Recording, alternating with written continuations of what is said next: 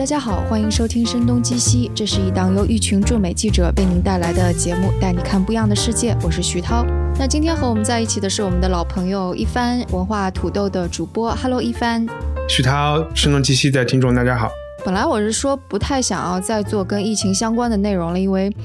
有的时候就觉得疫情太多了，但是最近我就觉得英国的很多消息是让我比较关心，也很费解的哈。其中一个新闻就是英国首相那个 Boris Johnson 啊，鲍里斯·约翰逊，他是已经感染，当然已经感染上新冠病毒有已经有一段时间了，而在前两天是呃进入了 ICU。嗯，而且 BBC 现在也报道说，因为我今天看到的消息说，因为死亡案例不断的上升，所以英国的地区议会已经开始安排挖墓地了，所以感觉好像是一个很糟糕的状况。那一帆，你现在在英国，你现在是在英国，那那你感觉到的是什么样的状况？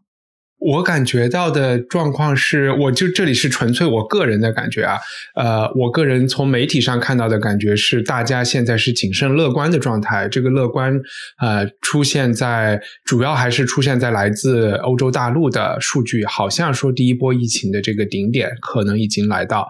呃，然后在英国这边自己也大概也是有两三天的新增，并没有出现指数性的增增长，而是就是基本停留在比如说。说死亡数据在六到八百这个水平，已经大概有三四天了。那现在一方面是因为呃首相生病，大家也好像现在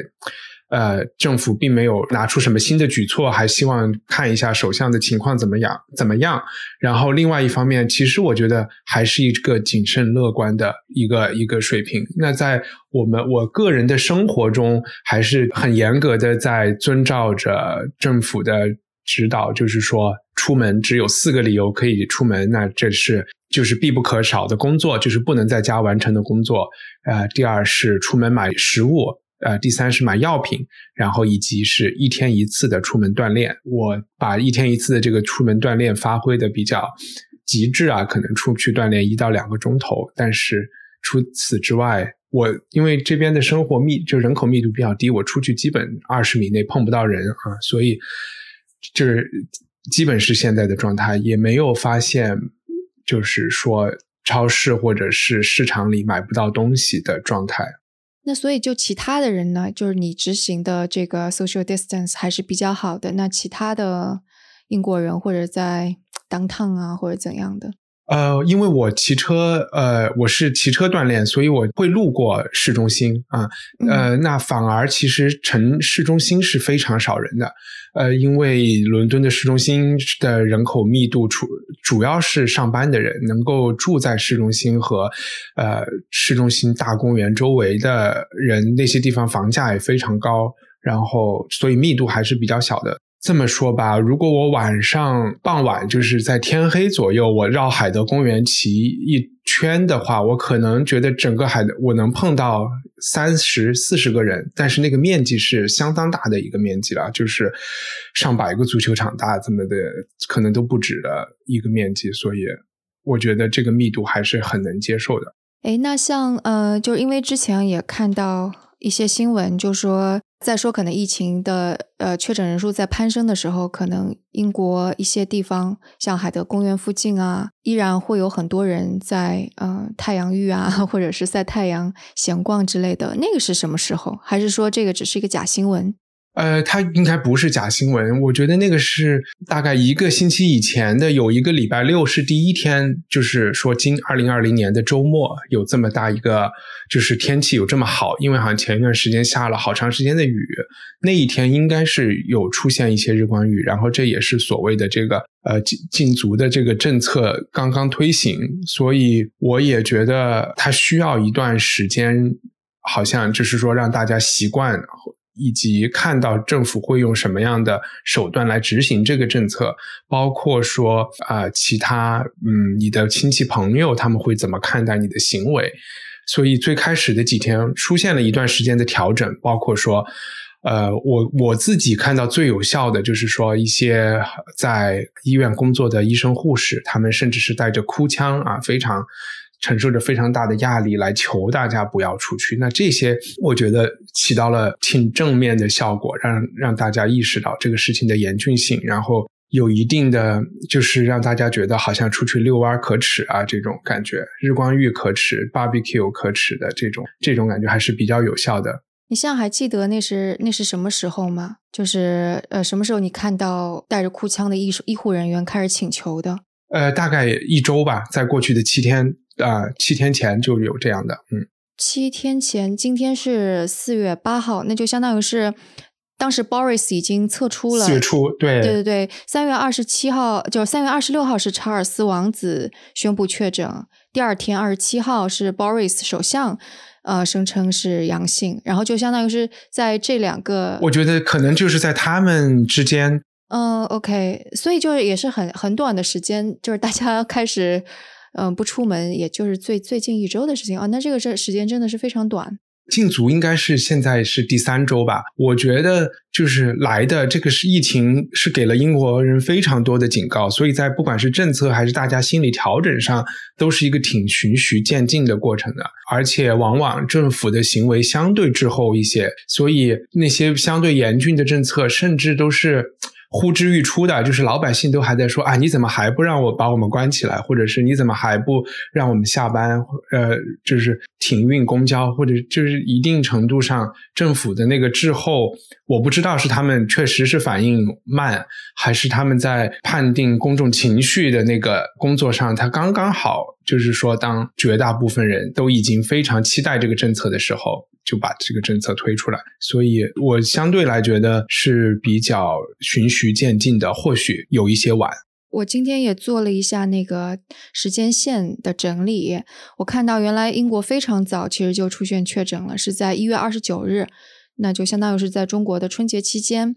然后三月三号的时候，第一例有死亡是吧？第一例死亡应该是三月五号，就相当于整个二月其实英国都还是可以的，就虽然好像也有。嗯，大概什么日本游轮的乘客归来啊？日本游轮的乘客归来是二月底的事情，所以到三月三号的时候，Boris 还说这个没事儿，他去了一个医院，跟每个人都握了手。但四号开始就人数开始攀升了，然后这个时候是意大利开始宣布关关学校，然后五号。英国有了第一例的死亡，然后到三月中旬就有一个单日新增两百例，好像英国就的政府就开始有点慌了。但十四号，三月十四号，然后世界卫生组织就宣布，就是这是一个大流行病，然后美国就开始有 travel bans，就禁止欧洲人到美国来的这个政策。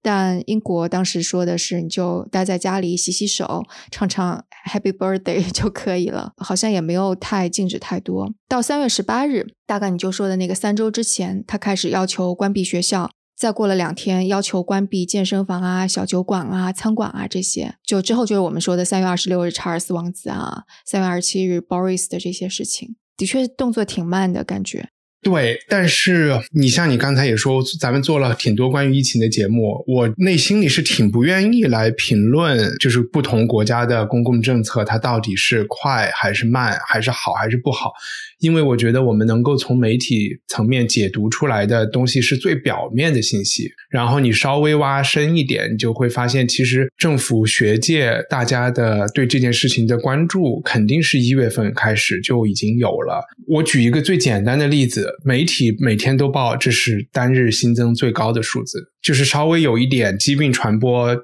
常识的人就知道，这是一个指数增长的过程。那出现。单日新增是绝对，你可以在未来的一个月都写单日新增的这个头版头条，对吧？所以它是一个对于公众对这件事情的理解来说，或者是真正的反映这个疫情发展的实情来说都没有意义的一个头条。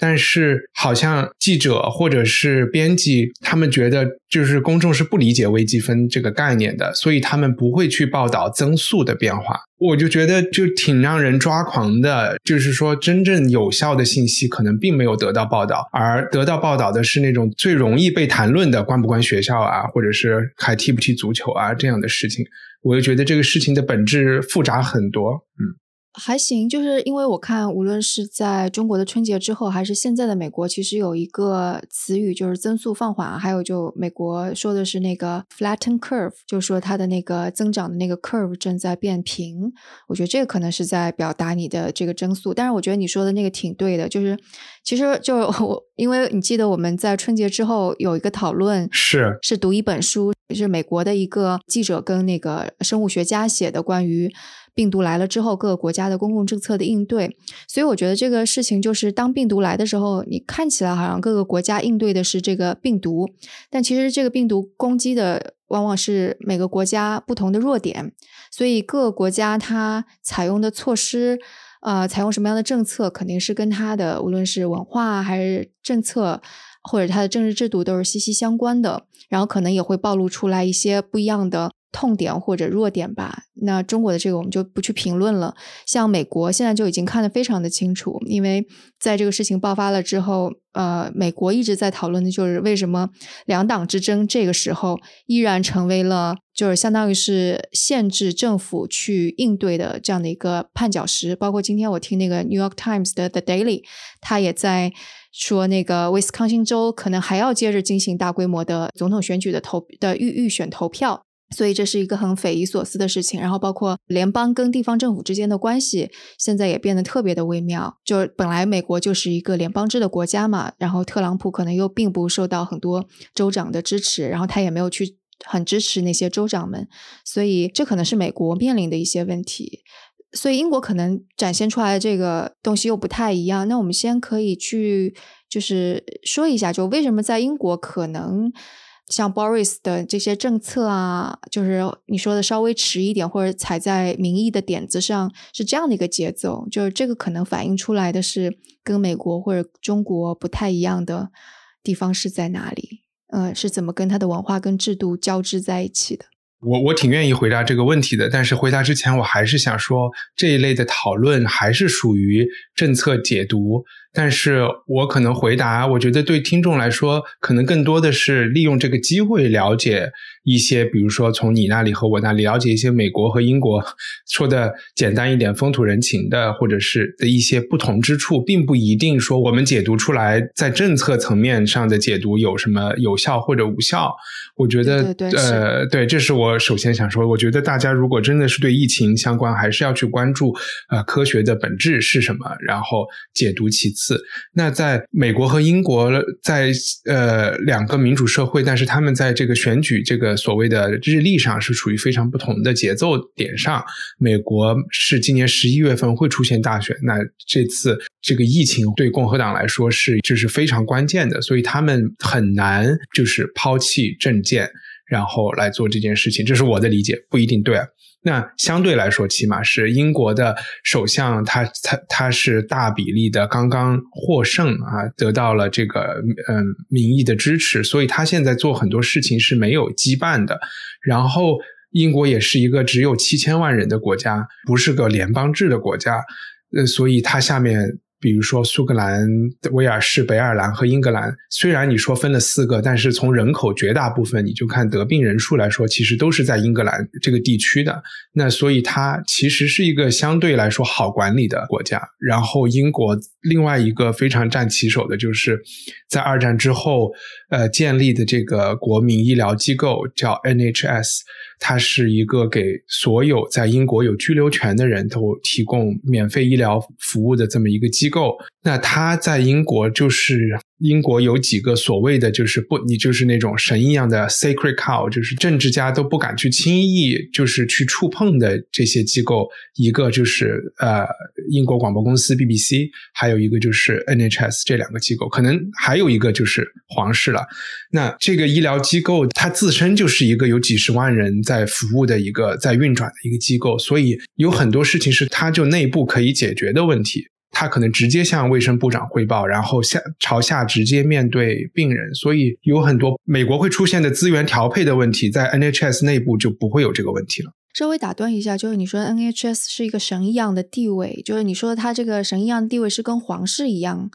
就大家都很尊敬的这个意思，还是说是那种像大而不倒的那种？它是一个和英国人的身份认知紧密相关的、和大家引以为豪的东西。所以说，呃，每当政府要就是政府。最最后会削减的预算，可能才会是 NHS 的预算。就是如果遇到了财政问题的时候，然后第一个给钱的可能也是 NHS。可能相比来说，英国人会更愿意，就是哪怕是小学的预算就是削减，也不会先让 NHS 受到任何威胁。这个和我刚才提到二战后有关系，因为二战后甚至是整个欧洲都是满目疮痍，然后那个时候在很大程度上，二战前的那种阶级啊，或者是经济地位啊，都被瓦解掉了嘛。那个时候真的大家是没有钱看病，也没有，就是需要一些大的建设，就有点像一五计划、二五计划搞的一些大建设一样。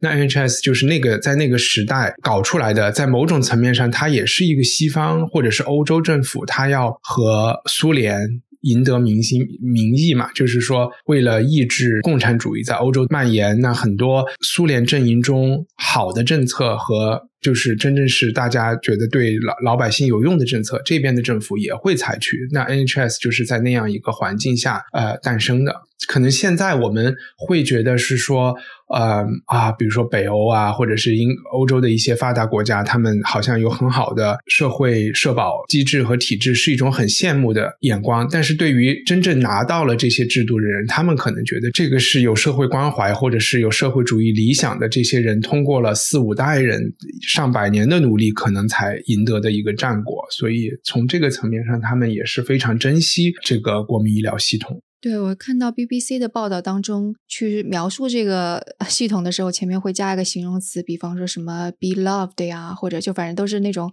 很美好的词语。对，这所以他有一点，甚至是被可能我我说他被神话，没有要批评他的意思啊，就只是描述他的地位就是这样。对我之前刚开始看的时候，我以为是因为就现在在疫情期间，大家就有像我们当时武汉的，就是医疗，就是很多医疗系统去武汉救援的时候，我们对他们的那种心情，我以为是跟那个有关系呢，但我不知道后面有这些。对我，我刚才在想找一个比喻，可能更像是一个国家的国家队在奥运会中的，大家对他是那种感觉，知道吗？就是对他特别又爱又宽容。那我们回到刚刚我们的话题，就是说，可能英国跟美国还不太一样，所以最开始的时候是是说，因为是有这样子的医疗系统之类的，对吧？对，其实回到文化层面，还有一个我想讲的，就是因为我自己背景是有学过法律，所以我也会在看到英国和欧洲大陆，包括中国采取制度的时候，因为我们知道英美是一个普通法的一个传统，然后呃，欧洲大陆法它是包括中国，它是一个成文法，是沿袭着比如说从罗马时代就下来的，是所以。可能这是我的一个猜想，就是说，在欧洲、在意大利、在法国，大家更愿意，或者是更希望政府有一个清晰的明令禁止的事情出来，所以他们能够拿出我，我觉得我有点过度解读，但是我只是想讲出，大家可能对这种明令禁止、这种高度。国家中心化的这种管理方式是相对容忍和支持的，在法国、意大利这样的国家，甚至是德国。虽然我说的这个你要去找反例很容易找到啊，但是比如说在英国这样的普通法国家，它是一个更多是用 common sense，或者是就是大家去想道理。所以英国这边哪怕到今天都没有说法律上是没有禁止你出门的。然后你要出去锻炼，你比如说你现在愿意去在草地上去邀请一百个人参加一个婚礼，然后来开派对，可能你会收到的只是罚款，你甚至还可以去法庭里去和警察打这个官司。政府一直现在就告诉大家，你们要明白这个病毒传播的原理，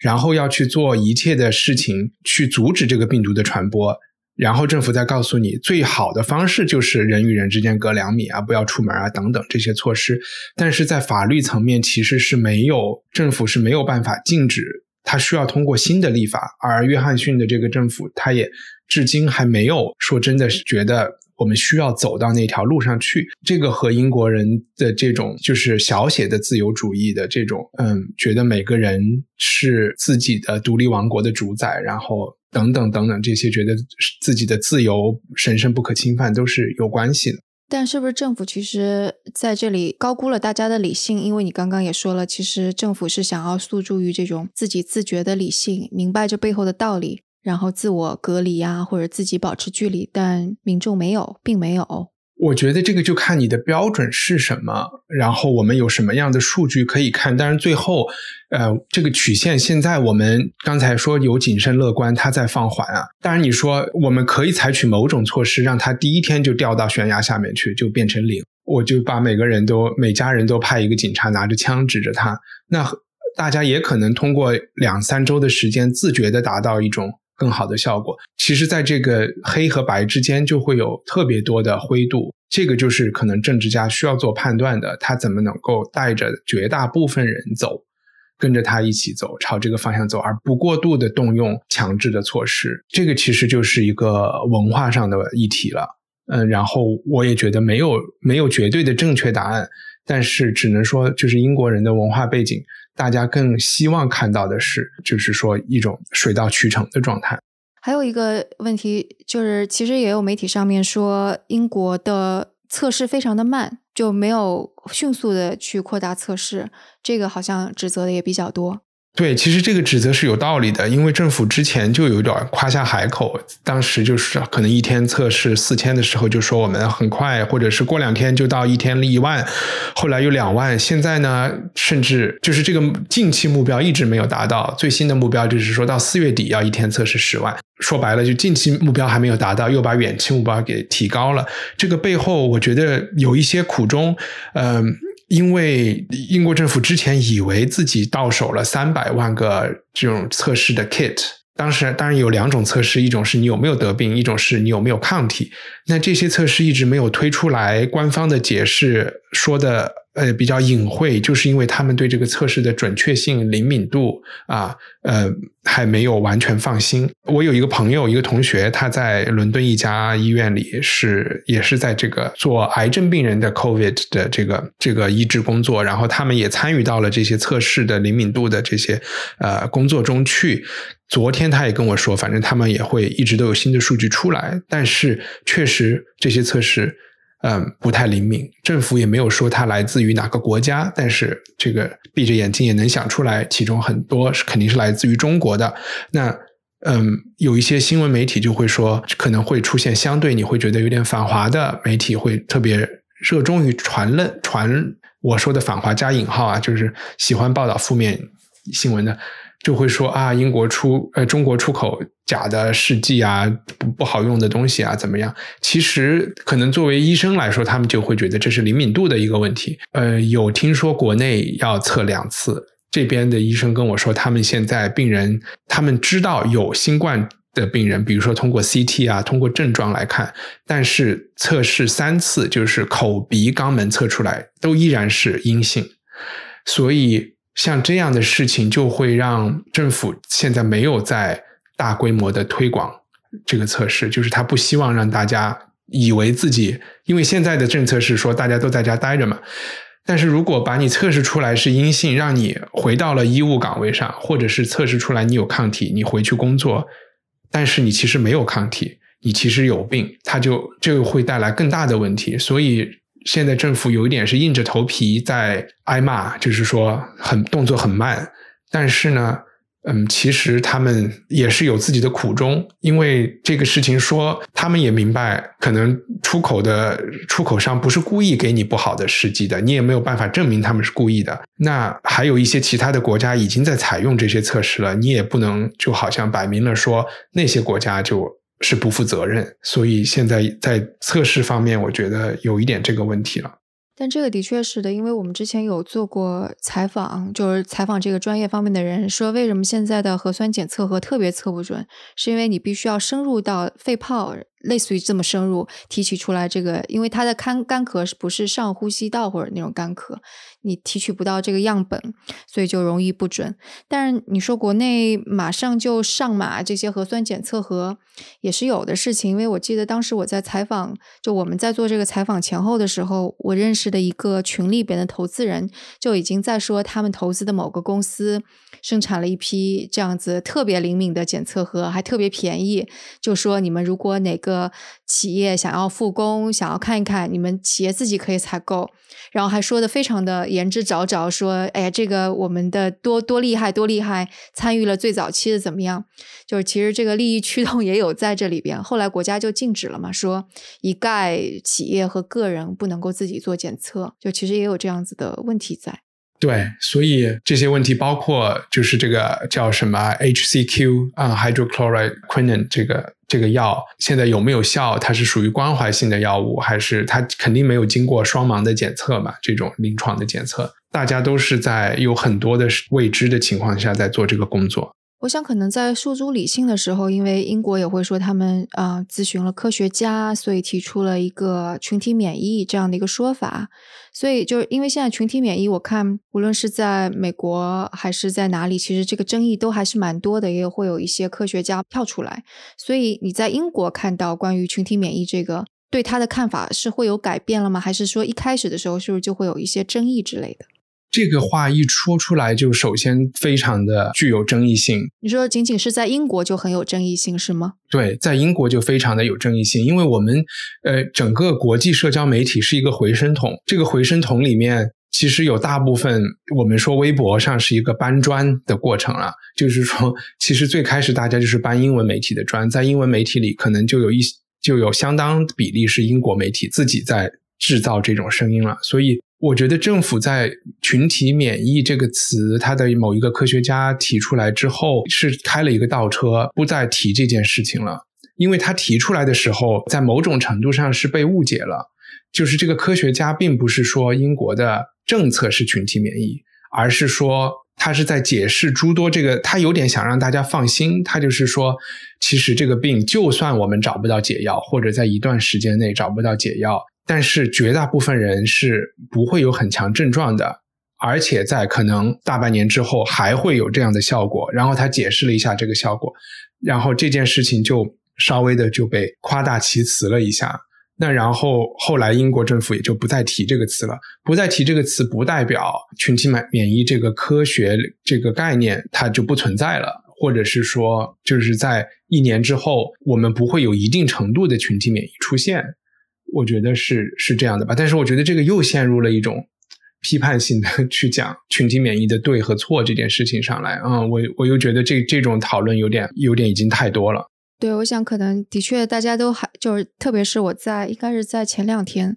我是看到美国加州的一个呃一个生物实验室的人吧，也还在论证，就是说到底什么样的程度才能达到群体免疫。例如，百分之七十的人群都有抗体，可能才能够达到免疫。然后，以及我们现在可能根本就不理解什么样的抗体才能够对现在 coronavirus 免疫。然后，以及我们还没有疫苗，所以在这之前可能还有少则半年、一年，多则五年的时间等等。就是当然，这个就 的确你说的就陷入到细节了。这可能是一个科学家自己都还没有搞清楚是什么的一个情况。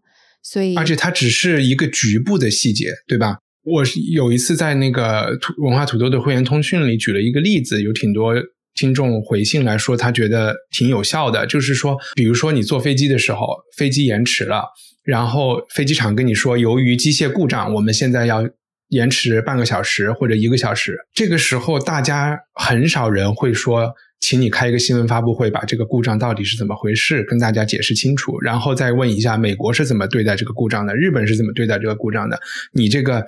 机械工程师到底有没有能力去做这个事情？修好了以后，要不要乘客也来检查一下？就这是不可能的事情。我觉得从公共免疫这些呃医学政策的角度来说，这件事情。和修那个机械故障来说，复杂程度可能是同一个数量级的，也就是说，是乘客和大众基本不可能有效的去做出判断的一个数量级。这个时候，你只能，你要么就是相信工程师会把这个东西修好，要不然你就是说我就不坐这个飞机了。然后在其中，你的去问一些问题，然后那些专业的人士给你做一些解释，解释到什么程度让你放心。这个事情更多的是一个，我觉得是一个公关层面和心理按摩层面的一个事情，和你究竟能不能提供建设性的意见没有什么关系。你说到这个心理层面，也是就是这一次看到像英国的政府，其实它也组成了一个特别小组，被称为是 The Nudge Unit，是一群行为学家。然后所以说的那个，你只要洗手 之类的，这个是这个行为学，就是这个行为学家小组可能做出的政策上的建议，好像感觉就是那个政府是想要通过一种科学的方法来改变人人们的行为，事实上没有达到这种效果，对吧？就反而是可能是正常的，因看到首相啊或者呃医务人员在呼吁了，然后才开始恐慌起来。就正常的恐慌带来的呃行为上的改变。这个事情要拆开来说，首先我觉得我没有觉得大家看到首相得病有恐慌，就像查尔斯得病，大家也没有我们一般意义上会觉得出现的恐慌。那可能也是媒体上的描述，因为我看到就是无论是 Wall Street Journal 还是 BBC 自己都会去说说现在啊。呃首相进 ICU 可能加深了英国人自己的担忧哦，他也没有用恐慌这个词，他可能会说就是担忧加剧。对，我觉得恐慌可能真的不至于，而且呃，比如说伦敦政府这边，他会有时候记者问到，他会有一些实际的数据，就是使用公交的人次。那在政策发出的第一天。第一个礼拜一，那个时候可能还没有现在这么严格，伦敦地铁的使用人数就下降了百分之八十。那在之后，现在就肯定是下降了百分之九十几。所以从这个客观的来说，当百分之九十多以前出门的人都没有出门的时候，剩下来的那个真的就是一个，不管你是什么样的政策，都可能出现的一定程度的误差。然后那一部分误差，就是在所有的政府的呃科学界的免疫模型里，它都会是设置的，甚至是比他们预计的误差还要低的一个情况。那在这个百分之五的误差里面，或者是那些必不可少会出门会去买东西的人里面，你能不能找到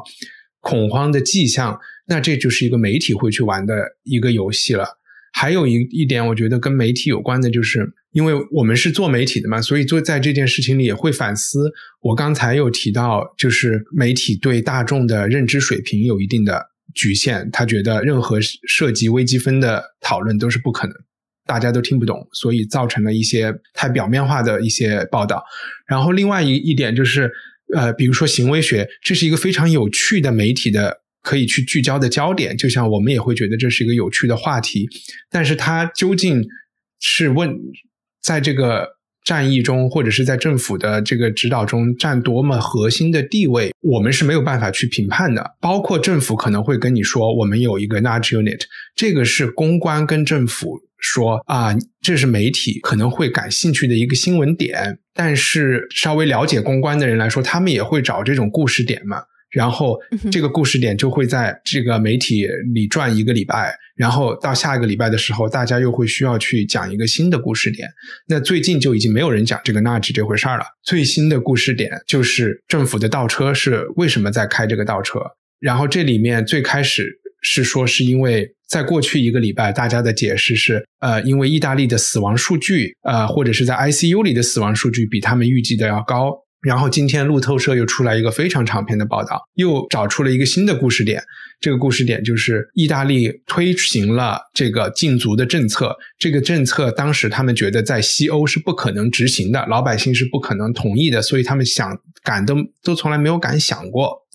那意大利既然成功推行，过了两周以后，英国推行，老百姓可能会接受，这才是他们实施禁足原因。的原因，那我觉得这些都是不同的故事，或者是不同的 narrative。我就觉得每个礼拜都在变啊，就好难说。对，当你用的那个说感觉政府的政策在开个倒车，然后你用倒车这个词语的时候，我觉得也是一个传递出一种描述呃，或者是立场性的。对对对，有点批判性的，甚至是这个。那我其实也可以转变来描述，就是我觉得约翰逊政府在这个疫情中表现出来的他的政策的灵活性。是比较让人满意的，就是说他并没有给自己挖一个坑，然后就在这个坑里说我们就要搞所谓的群体免疫了，就是大家能看到他是在调整和变化的这个过程。就当然这种描述，你说呃政府传递出来的信息是传递出来一种故事，然后你对它的解读有各种各样的，你可以从这个角度解读，从那个角度解读。但是就比方说呃我能够想象的就是说。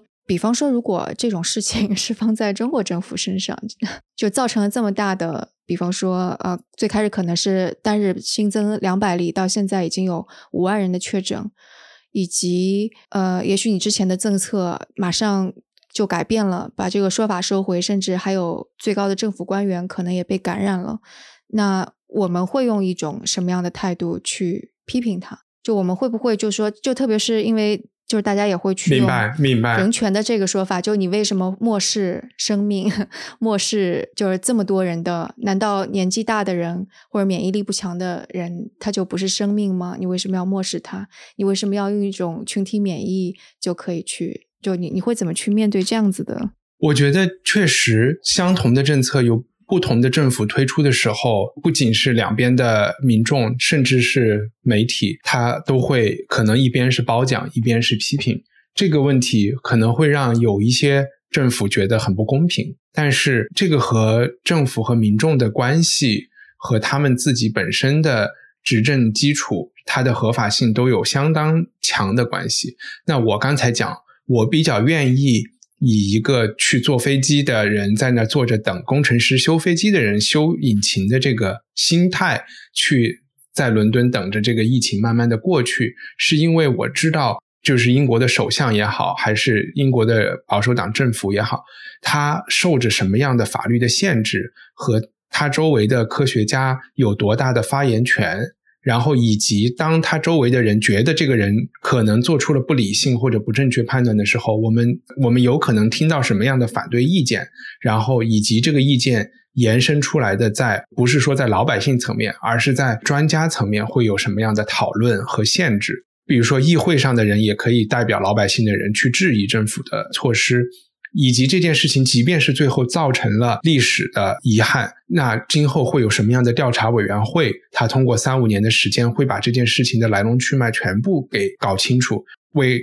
日后我们在面临相对相同的类似的情况的时候引以为鉴。那整个这一系列的这个东西都是让我放心的一个标准，对吧？但是如果我到了一个我不熟悉的国家，或者不熟悉的政治制度，甚至是我熟悉但是不放心的一个国家和政治制度，这个时候，就算他，你明白我意思吗？就是情况就会我就没有那么容易放心了。嗯，我明白。啊，举个简单，再回到那个坐飞机的例子。如果这个时候这个发动机引擎不是比如说通用电气的或者劳斯莱斯的，是一个某一个我没有听过的品牌，我自然就不会那么放心了，对吧？就是因为其实刚刚也有提到说，美国的媒体可能会是在批判政府的，呃，类似于两党之争，说你们怎么可以置民众的生命安全、健康不顾，还在进行两党之争。然后以及还有州权力跟联邦权力的问题，呃，媒体会指出来。我不知道，因为我觉得这个是在美国的的确确在存在的，而且美国的 homeless 的问题带来的传播肯定也是个很大的问题。那在英国，媒体会去讨论一些英国现在什么样的问题呢？我这次对英国媒体其实是相对来说不太满意的。我是我也是给 BBC 付费、给卫报付费的读者，我发现。最近几周，我开始看 那个《每日电讯报》，是这边保守党的一个报纸。恰巧也是因为我们的呃图书馆免费的提供《卫报》和保守党的报纸，那就相对《卫报》来说，虽然说我对它的相对中就是偏左的这个政治主张是看起来会稍微没那么刺眼一点，但是在这个疫情中，它的很多报道，其实你会发现他会出去纠错，对吧？就是政府做了什么事情，他都去找反例去纠错。揪出来的错误，在我看来都是一些第一世界的问题，没有那么严重。比如说，可能他会去采访一堆英国在全世界游玩的 gap year 的这种中产阶级小孩他可能被困在了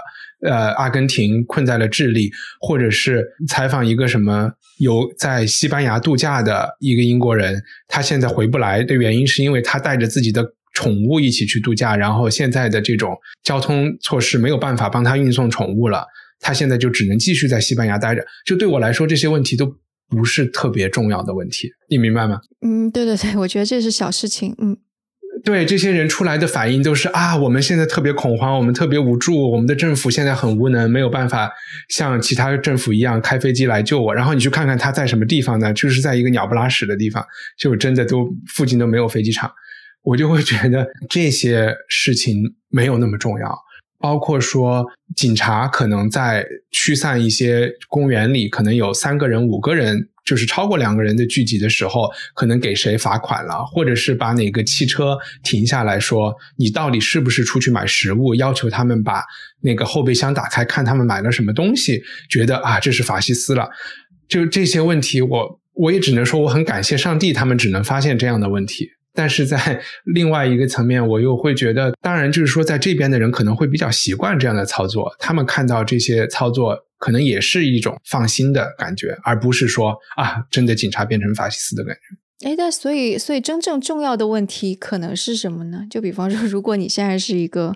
就是在英国的，需要去报道英国真正重大事件的媒体人。比如说，我觉得这边的事情，我从媒体上没有找到答案的是：第一，我觉得就是对数字的分析，然后对于增长趋势的分析，然后呃，对于在 ICU 或者是康复率啊这样的东西，然后这是一层面。第二层面就是说，呃，像你之前想咨询我的问题，我也没有办法找到的，就是一个是从治疗手段上来说，现在有的这些药。以及它的可靠性，然后即便它现在没有特别确切的消息，在哪些国家、哪些医院，他们在试验这些东西，就是这也是个人的原因，就是我可能还是想知道一些更硬核的消息，然后这些更硬核的消息可能能够满足我的安全感，但是这不是一个现在大多数人在需求的消息吧。所以就是我昨天有问你的，说就英国有没有在进行相关的疫苗或者是抗病毒药的研发进展怎么样？你是说你也没有看到是吧？对，很难找到这样的消息。然后另外一点就是，这边政府每周每天晚上都有一个新闻发布会嘛，然后他们就是轮班出来回答问题，有科学家，也有一个一个至少是一个部长级的人，就像这种白宫发言一样，现在也都是远程的。在这些记者招待会上，我发现来参加的这些记者，往往都是每一个新闻媒体的政治编辑或者是政治记者。就是盯政治口的记者，那他们今后开完了发布会带来的这些呃，不管是稿件还是电视上的报道也好，我觉得它偏政治化。比如说，大家很热衷于讨论的问题就是，呃，首相现在住院了，谁手上有这个核武器的密码？现在内阁到底是谁说话算数？那现在女王还见不见新的这个代理的这个首相？全是我觉得是政治编辑和政治记者感兴趣的政治议题。反而我觉得这些记者给科学家提出来的就是问题，我也觉得好像不在点子上。我就更希望看到的是，就是科学的，就是报道科技口的记者，他们能够上头版头条。哎，那像政治方面，因为就我简简单单做的功课，我也觉得就是政治上提出的问题，可能也不像美国的那么多，就 可能是也是跟你说的，呃，跟大选年的时间时机不太一样。政治口的这些记者，他们报道的是说这次会带来一些什么政治上的动荡吗？还是就刚刚你说的那些比较小的女王到底见不见人之类的？政治上带来的其实就是后宫政治，就是谁要谁要上，谁要下，然后这件事情到底是谁的错，谁的对，然后谁会从中呃捞政治的资本，谁在从中好像显得很孤立无援。其实说白了，就就是后宫政治啊，只是把它报道的更体面一点。这个不是它的全貌，我是说我在。这种以政治记者主导的新闻头版头三条的这种东西里面，看到了一种这样的倾向。我觉得这个时候的倾向是应该更关注事实，更关注呃科学。比如说，比如说现在呼吸机这个购买的问题，然后中间又涉及到呃什么华为啊，什么捐款啊，然后涉及到这种到底这个呼吸机是谁没买来啊？然后我觉得。就开始甩锅，或者也好，或者是找谁来负责任也好，这种报道我觉得它有它的价值，但是我还是想看到更多的就是跟科学、跟医学有关的报道吧。哎，那关于像那个就是呃经济刺激方面政策这方面呢，就英国现在有一些什么举动吗？这些方面，就是我觉得英国可能是在西方国家中带头实施的最用好吧，就是带一点个人感觉。我真的是非常对他们的政策是相当满意的。经济发展和一个社会的财富和这个整个社会的健康水平是直接挂钩的，在这个统计学上是有直接正向关系的。当经济不好的时候，各种各样的人都可能因为营养不良啊、没有钱看病啊、心理压力的问题啊，会出现，最后也会有死亡数字和寿命减短的这个情况出现。所以说，在救新冠的同时，我们不能就引发了更多的问题。但现在事实上已经开始引发更多的问题了。英国的财政部在大概十天的时间内，分步骤的先稳定市场的信心，稳定大公司的信心，稳定小公司的信心。到后来怎么做的？给钱，可能首先就是在国际层面，美联储就已经说，所有的 G 七的国家都可以和它无偿的、无限制的换货币。然后在这边的层面，就是所有的银行可以无限量的和英格兰银行，就是它可以。和你交换，你觉得你有不良资产，我买，我买来，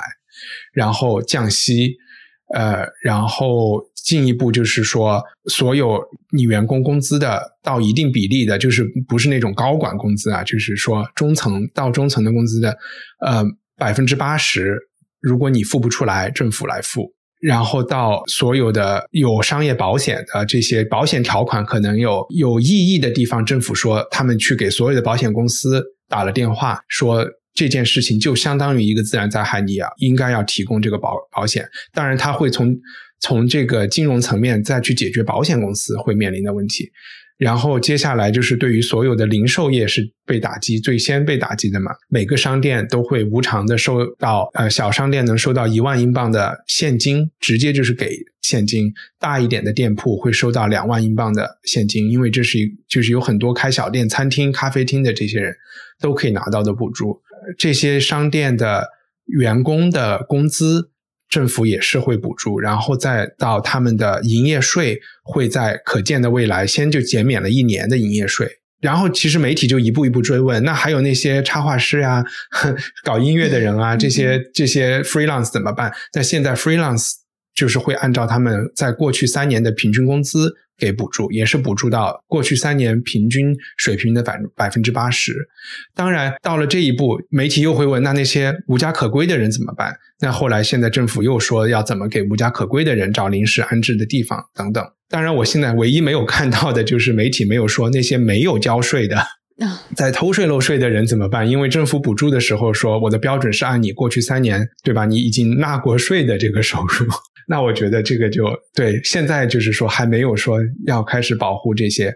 啊，这些人啊，其实这些人也是有保助、有有保障的，他们可以领失业救济嘛。现在英国也是在试点所谓的，在这边叫 Universal Basic Credit，就是一个呃全民的一个低保工资这样的一个事情，好像也是有非常多人申请。对，现在就感觉资本主义社会比我们社会主义社会更加社会主义了，已经。嗯，起码在西欧这些每个又有钱、人口又没有那么多的地方，现在是可以采取一些这样的措施。哎，因为英国其实是已经脱欧了的，或者在脱欧的进程当中。那现在就是这这次疫情出来之后，会有关于英国跟欧盟之间协调行动之类的关系的讨论吗？其实现在英国是可以全面的加入到欧盟。因为现在还在过渡期嘛，但是这可能是一个小问题。英国政治上决定没有跟着他们一起走，所以在采购呼吸机啊，这是一个最明显的例子。在这些层面上，英国现在是在单打独斗。然后另外就是欧盟的谈判员自己也得病隔离了嘛，所以现在我相信，呃，脱欧的计划是在停滞中的。所以说。当疫情比如说到了年底缓和过来的时候，如果约翰逊他能够康复，我觉得就要看他怎么想了。但是如果不是他的话，那再拖延一年，我觉得是一个大概率事件了。对，我在看那个，就是也是 BBC 上面说，其实欧盟内部也在重新思考，就欧盟的意义在哪里？因为像意大利，他是希望更多援助。呃，就是经济不太好那些国家，希望得到更多援助，但像德国啊之类的，肯定更加愿意独善其身。所以意大利已经出现了焚烧欧盟欧盟的旗帜啊这些事儿，所以很多国家也在觉得，在这种情况下，欧盟究竟对对对对，也是我今天做功课的时候看到 BBC 报道的。所以，就如果是在这种情况下，因为现在政府能够无条件的，就是开空头支票的原因，就是因为大家对你的政府的财政是有信心的。现在大家可以就是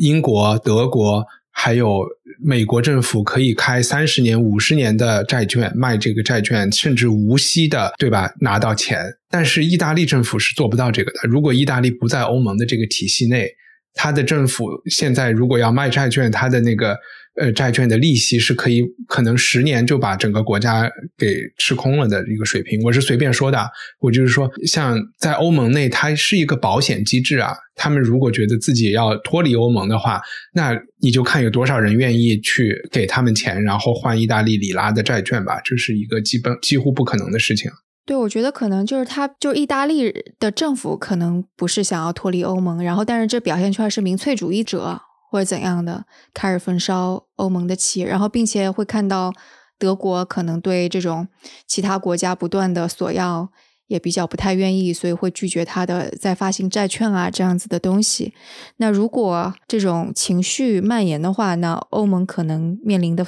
就是不太好去协作的可能性就会越来越大吧。就反正 BBC 的那篇文章差不多写的是这个意思，当然我也对就欧洲政治局势没有那么了解就是了。我我觉得现在可能起码在公共疫情层面应该是没有，就是各个国家是各自为政的，特别是我们看到，比如说对比意大利和瑞典是完全不一样的。但是在财政层面和金融层面，我相信，比如说欧洲中央银行啊，这个现在是你唯一的中央银行嘛，它是不可避免的在扮演一个很重要的角色了。诶，我甚至就刚刚你在说到就是英国媒体的报道，你比较失望的这个上面，我刚刚就一闪而过的一个念头是说，是不是就英国现在有点点是孤立主义的那种感觉，所以它可能跟欧盟的联系现在也是慢慢脱离了，然后它本身的重要性可能对整个世界的重要性也没有像美国那么强，所以它所关注的东西都是一种类似于就是自己内部的安安稳稳的就这种感觉就好了。就会有这种感觉吗？起码，比如说我刚才说我不太满意的 BBC 和或者卫报，他们应该还好，他们还是比较国际主义的。而且，我觉得是新闻记者的天性和他们的直觉，就会觉得现在国内的问题肯定是更重要的问题，所以才会可能会减弱对国外，比如说甚至是对中国，因为中国的疫情现在已经不是一个大问题了嘛，所以。就会减弱对这方面的报道。它，我觉得这和就是我们讲的孤立主义还不是一回事儿，应该应该不是一回事儿。特别是我觉得这边英国现在甚至对于贸易啊，甚至是航空的限制，都还是在基本遵循 WHO 的这个建议的，没有完全的切断了。可能还有一个问题是关于民粹主义的问题。就之前脱欧的时候，其实大家有把脱欧的这个事情跟选特朗普的事情做一个比较，觉得可能这两个国家民粹主义都在上升。就民粹主义是肯定是跟不理性联系在一起嘛。然后前前几天我在跟你说的时候，也会说有一个事情是，就是英国的信号塔被焚烧了，因为群众是相信。五 G 是可以传播冠状病毒的，然后这种事情在中国都没有听说，所以这个这个当然这个可能是比较花边一点的新闻了。但对于这种的事情你怎么看？我觉得他们去烧这个五 G 信号塔，就是一个是个案啊，这种个案它在好像是在利物浦，它的这个和是不是华为的信号塔，我觉得首先是没有那么大关系的。但是确实是在这次在 WhatsApp 群中间是有非常多的。呃，假新闻在被传播，然后这些假新闻，我觉得国内的人也很熟悉，就是你们亲戚、大家亲戚群里传的东西，百分之九十都是有问题的，这边也毫不例外啊。比如说我们之前聊过 Facebook，它这次可能 Facebook 和 Twitter 在这两个产品上就会呃做的相对来说好一些，但是 WhatsApp 是一个完全加密的一个东西，所以他们没有办法控制。现在 WhatsApp 能控制的就是说，你群转发转发到别的群里去，一次只能转五条，那你转两次就可以转十个群。所以像类似的这种假新闻和自带病毒传播基因的这种天方夜谭，它就是会传的比较快。我觉得很多传这些的人，他也是带着传笑话的感觉传的，但是可能对吧？七千万人口里，可能有五个人真的觉得这件事情是真的。但我来穷追猛打一下啊，因为我觉得每个国家不同的那个谣言都挺有他们自己国家的特点的。就比方说，像呃，关于新冠病毒在美国的传言，就谣言很多都是说这个是某个地方炮制出来。当然，这个在中国也有，但炮制出来的原因是什么呢？是为了劝说大家来打疫苗。然后，所以那个这个谣言就说，这个炮制出来是为了劝大家打疫苗，大家千万不要相信。然后我们是坚决不打疫苗的，这是美国传的非常广的一个谣言。当然，到中国可能就另外一个版本，说炮制出来的是美帝亡我之之心不死这种。那为什么 在在英国最大的这个谣言就变成了呃五 G 传染新冠病毒呢？这个又是有它什么？我我没有，我不知道怎么来评判这是不是最大的谣言，因为我不在这些群里，然后我我我这些群我也是从媒体看到的，所以我自己其实没有收到那么多的假消息，我还是会觉得这是一个，这就是一个大家觉得它是一个最荒唐的东西，所以它会被最广泛的传播，然后结果还有人相信它，然后去烧了一个信号塔。对，而且刚才你用了“炮制”这个词，我就觉得有一些假新闻，它可能真的是善意的假新闻，就是多喝热水啊，甚至是什么喝酒精、酒精多喝酒啊什么的。这个是善意的吗？多喝酒？我觉得可能他就是那种吃哪补哪，就觉得酒精洗手有用，那酒精去烧一下喉咙可能也有用。那这种我觉得是相对善意的谣言，但是有一些现在我们知道，就是说。呃，假消息它中间背后可能有组织，是有组织的假消息，背后是有政治目的的假消息。那这些就很难说了。那他也可能是会因地制宜投放一些本来就在这边和已经有的呃假新闻有一定关联度的新的假新闻的翻版。我觉得这种就就很难评判了。所以我才会说，大家对于嗯这个疫情中。会发现传统媒体就是有信誉度的这些媒体，甚至是你需要去付费的这些媒体，我觉得对于就是像我们这样的人来说就更重要了。这个时候我就情愿不看任何群消息，就是亲戚群里的消息我就通通都不看了啊，一看了就生气了。对，关于这点我们之前也讨论过好多次了。再来问一个，就是那个 Boris，他现在在 ICU，嗯，如果他。当然，这个希望他康复了。就如果他可能比较不幸的话，那这个对英国的政治可能会带来一些什么样的动荡或者后果呢？会带来不好的方面吗？刚才我在想说，是不是他去见马克思？但他应该是不相信马克思的。我也不知道他会去天堂见谁。但是我就让我想起亚当·史密斯说的话：，这就是 “in the long run, we are all dead”，就是长期的来看，所有人都会死。然后长期的来看，他的死对于英国政治不会有任何特别显著的一个影响。短期来说，媒体肯定会报道，有一些人会幸灾乐祸，有一些人会会比较难过。然后谁是新的保守党首领，会有一个新的人物，然后这个人物他自己的就是个人见解会怎么样？我甚至是会觉得是对脱欧可能的影响都会比疫情会大一点。我觉得在疫情上面新来的这个人。他必定是一个临时受命的这个人，他没有那么强的呃选民基础，因为不是被直接投票选出来的嘛，所以他在做事的时候，他的政治资本没有那么强，他可能会更加依靠科学家的建议，会尽量的减少政治决策。这是我的一个，就是其实谁都可以做这样的判断了啊。嗯，所以我觉得在疫情上可能不一定。Boris Johnson 这个人他自己，他其实是一个变色龙，很很难知道他他的理念是什么。刚才我们有说他的这个骑墙派也好，变色龙也好，有它的好处，就是说他可以依据不同的数据和不同的证据调整自己的方向，他不会过度的把自己放在一个战营里面。那另外一点就是他自己也曾经说过，他是一个 libertarian，他是一个自由主义者。然后也有不少的媒体通过这一点来解读他为什么不愿意啊，就是把大家全面的限制在家里面，然后用很强硬的措施来做这个事情。那新的领导人，我觉得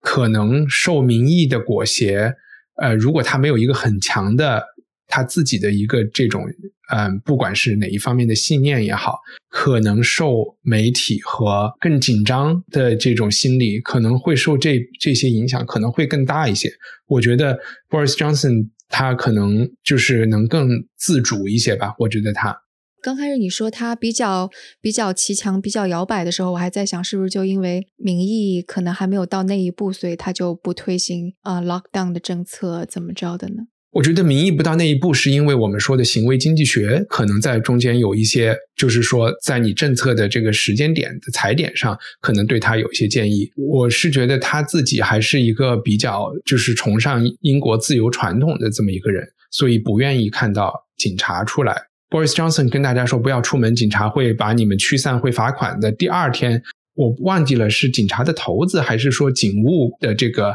工会的头就出来说。其实说了一个和他有点反对他的话，就是说，在英国的警察的执法是一个的原则是，它叫 police by consensus，就是警察不是来管人的，是和民众之间有共识的情况下来维持这种共识的。也就是说，如果政府要求大家在家待着不能出门，但是大家觉得可以出门，而且相当大的人觉得可以出门的时候，就是英国警察是没有能力。或者是他们的所有的培训和他们的指导思想，他们是不会愿意来执这个法的。你明白我的意思吗？我觉得这个很多国内听众是没有办法理解的。我我们国内有城管、有警察、有武警，也就是说，这边可能有的事情，武警和城管的这个威慑性就更大一些。这边的警察可能更像保安，我觉得就是。他和美国最大区别就是这边的人都连武器都没有，对吧？他只有一个口哨和一根棍子，他只能他的强制手段是很弱的。对，不过这次就是听你分析完了之后，我真的觉得，呃，无论是就相比几个大国吧，英国现在更加是一个偏安一隅、很富足，然后社会结构也非常稳定的一个国家。就虽然可能你你说的这种感觉，就虽然可能这次疫情的确会造成很多的损失。但它不会造成非常巨大的结构性的问题，就像美国，我觉得它如果处理不好的话，是会出现结构结构性的问题的。那其他国家也是有可能。我在看到的新闻图片就发现，很多零售店关门之后，呃，美国都是把那个木板钉在窗户外面的。我我也不知道这是一个局部现象，嗯，这边没有看到这种现象。因为美国的较大的城市，无论是旧金山、纽约，他们的就是失业，就是那个那个 homeless 无家可归的人太多了。而且像旧金山，即使是正常的时间，你在 downtown 的一些街区都是非常可怕。你开车过去，会有人用酒瓶子来砸你的车呀，然后朝你大喊大叫。就那 就民主党派可能在这些这些城市放任的太多了吧？就这个的确还挺不一样的。这边 homeless 也挺多的，就是就是相对来说，最最近几年，因为金融危机之后的这个这个各方面的财政没有那么以前那么宽裕，嗯，这个是呈上升趋势。这边也觉得是一个很紧急的事情，但是这边的 homeless 我没有觉得他们有。起码对我来说啊，我我心里没有觉得他们是有攻击性的。我也不是很有经验，说实话，我对 homeless 也仅仅是，也如果真的是现在带现金也很少啊，通常都是跟人说没有现金，有现金的时候给一点。但是我也没有是，我也不是那种会和 homeless 在那聊天，就是解决他们心理问题的这种好公民了啊。但这边有很多人是这样的。我觉得美国的可能很多 homeless 就 我不知道是不是有点疯癫啊，还是怎么样，还是因为吸毒的原因。就你觉得他是没有他他脑子不太正常。你有时候看到他当街如厕，或者突然一下子就怎么跳起来大喊大叫，或者整个人看上去非常恍惚，非常眼睛布满血丝。当然，我我也没有仔细去了解过。我觉得这可能跟他们的精神状况也有关系。当然，现在毒品泛滥的问题也很严重。美国它同时还有一个问题，还有就是大量呃移民的问题，以及就是作为一个种族大熔炉，所以种族歧视的问题，就可能这些都交织交织在一起吧。所以问题可能会多一些。但不是现在，我也会觉得有一种希望，就是这个疫情过后，大家会，尤其是在美国，大家能够把它看成一个契机，来重新来考虑我们就是在美国人的社会制社保制度啊，或者是嗯人与人之间的关系，包括呃在面对这种大疫情或者 CDC 的这种预算啊这些事情，也许都会有一个相对，我觉得必须得有一个相对正面的效果吧。我我觉得肯定会会的，因为就像我们之前的那期节目说的，每次疫情之后，就公共卫生政策肯定是会有一个大的变化，会往前迈一步。那我觉得像美国这样的国家，肯定也是会做出改改改进的。就像我们国家在 SARS 之后也建立了一套非常快的通报系统。我觉得这是类似的，但是究竟这个很多很复杂、更复杂的一些社会问题能不能解决？就像加州民主党派为了吸引选票，所以 就是更加讨好那个就是低收入人群啊。比方说，加州有一个特别匪夷所思的政策是，如果你偷窃或者抢劫不满九百美元，是不会把你抓起来的。所以你就会看到很多那种非常小的犯罪，什么 砸一下你的车窗，把你的东西偷掉呀，或者是当街打一个老人，把那个老人的东西给抢走，甚至是去 Whole Foods 大摇大摆的买拿了很多东西，不满九百美元就走开了。就这种事情，就是这种轻微犯罪，在在加州就很经常出现。只能说加州人好有钱啊，一千美金以下都是零钱，是吧？这个。就是因为犯罪，就是那个加州就很穷，因为他把大量的钱拨给了这些，嗯，贫穷人口，所以他就没有更多的钱投入到教育跟监狱设施方面，所以就很多。就没有地方去收容犯罪了，而且因为它是一个庇护州，所以很多就其他州的流浪汉啊，或者是非法移民啊，全都会涌到这个州来，所以你就能够想象说，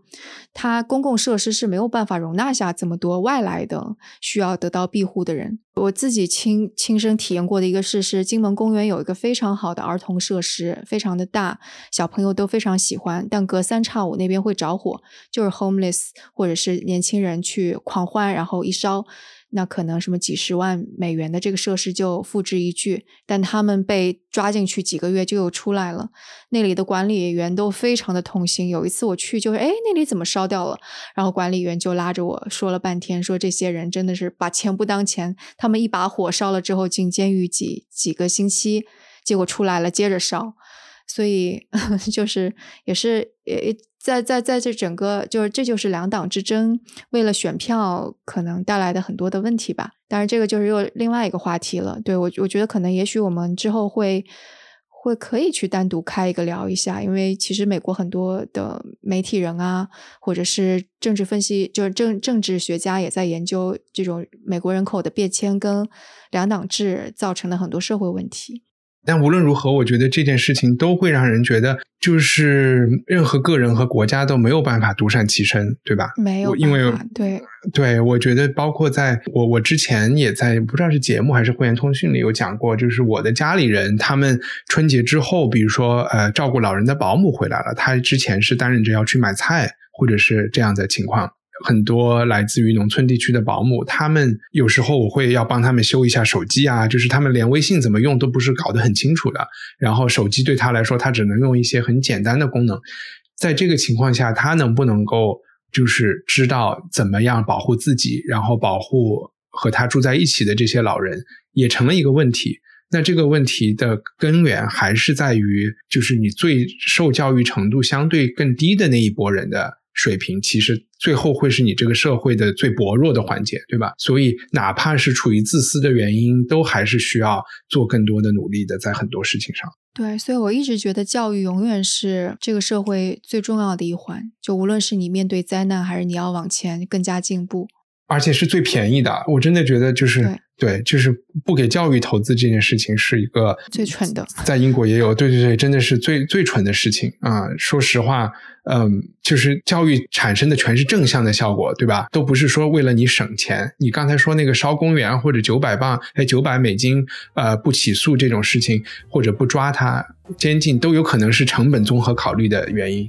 我请一堆检察官、记者、法庭，哪怕在你这件事情上用三个钟头，可能都比你抢的这个钱要贵。但是如果你去教育这些人，他们是在挣钱，是在交税的呀。但恰恰在旧金山，就这笔钱就没有拨到教育上，而且教育经费在每年都在削减，哎呀，就没法说。当然，我们这个跑题了，就已经。那好，那我们今天好像也就差不多了。好呀，好呀，谢谢徐涛。嗯，好，那这次多谢一帆，然后希望下次我们还有一些有趣的话题一起聊。好呀，好呀，嗯，拜拜。就这样，拜拜。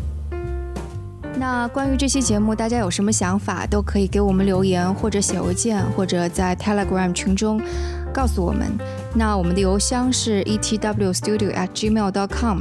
我们的网址是 etw.fm，所以无论是 Telegram 读者群的地址，还是打赏的方式，都可以在我们网站上找到。那我们下次节目再见。